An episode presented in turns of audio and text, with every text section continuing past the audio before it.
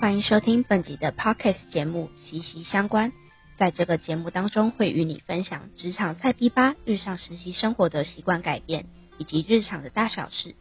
我是主持人，中国文化大学广告学系的 Gaga，目前于商桥公关公司进行实习。那话不多说，我们就继续听下去吧。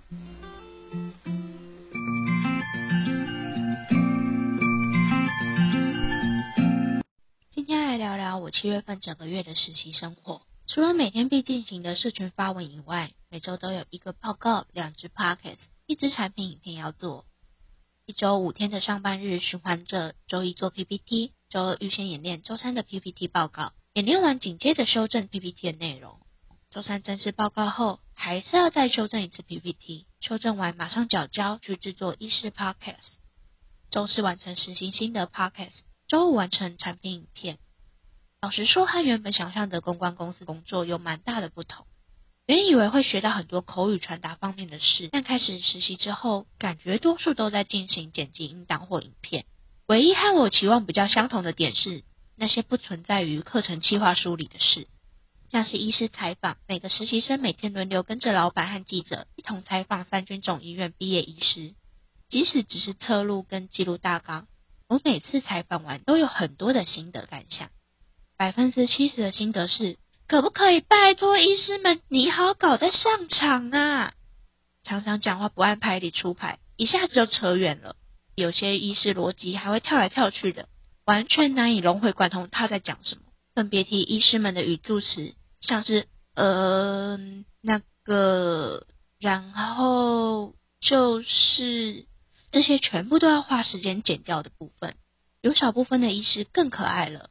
习惯拉长连接词，比如说，正好是那个呃，我我我当时的我的同学。除了这些令我采访与事后剪辑烦躁的事情外，其他百分之三十的心得是认为第一次有机会能够接触到医师这个职业，蛮特别的。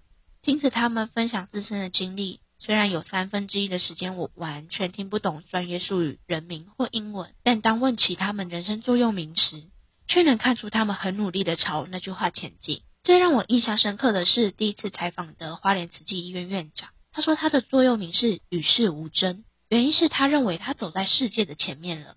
其实当他听到的第一个反应是好傻眼，感觉这句话非常的自傲与不客气。但事后回想起来，却觉得他讲的蛮有道理的。能走到院长这个地位，肯定经历了不少次的竞争。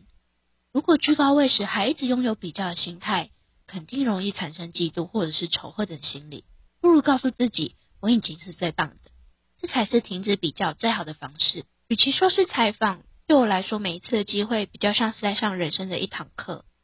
除了他们语速考验着我这个人的专注力以外，因为医师普遍的年纪都高我两轮，当听完他们分享时，自己也比较能够去反思我接下来的每一步。这个月的实习，我真的适应了好久好久。花了两个星期的时间，才脱离每天做不完的事情，才脱离那些每天坐在电脑桌前吃饭的日子。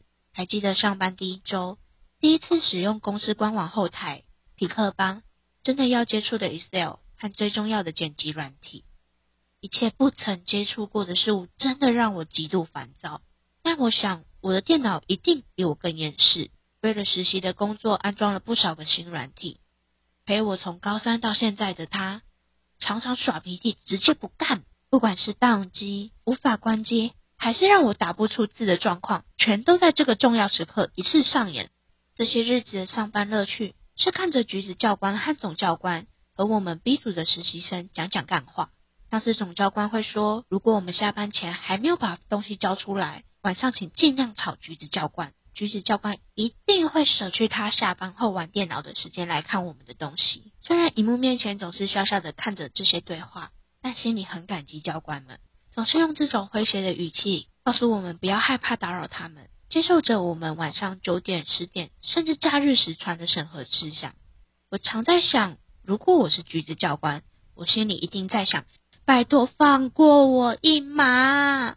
但话又说回来，这个月的实习让我累积了不少的作品。让我最有成就感的是我 podcast 节目息息相关，花了大半天的时间在思考，到底要用什么名称代表我整个实习生活。一直很喜欢谐音梗的我，就想到实习与作息这两者共通的“习”，搭配成语的息息相关音译，也象征着实习影响着我的作息生活。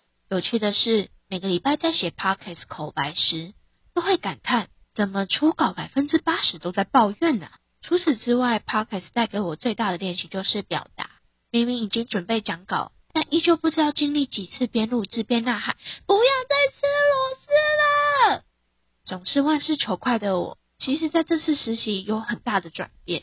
第一次自我介绍时，我用了“效率”两个字去形容我的个性，但这个月我才发觉，当手中事项全都是你不熟悉时，追求效率反而是自乱阵脚。刚开始的我常常焦虑我的进度会不会落后。到后来，我认为成品的质量才是最重要的。